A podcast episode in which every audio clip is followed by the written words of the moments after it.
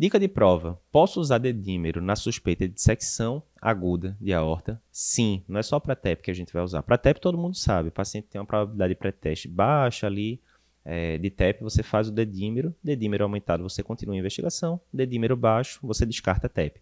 Na dissecção aguda de aorta é a mesma coisa. A probabilidade baixa, dá para você calcular isso através de scores. Você dosa o dedímero. Dedímero abaixo de 500, acabou. Você basicamente descartou dissecção. Vindo acima de 500, aí você vai para os métodos de imagem normal. Se a suspeita de dissecção de aorta for alta, aí você já pula o dedímero e já vai direto para o método de imagem, como por exemplo, angiotomo de aorta.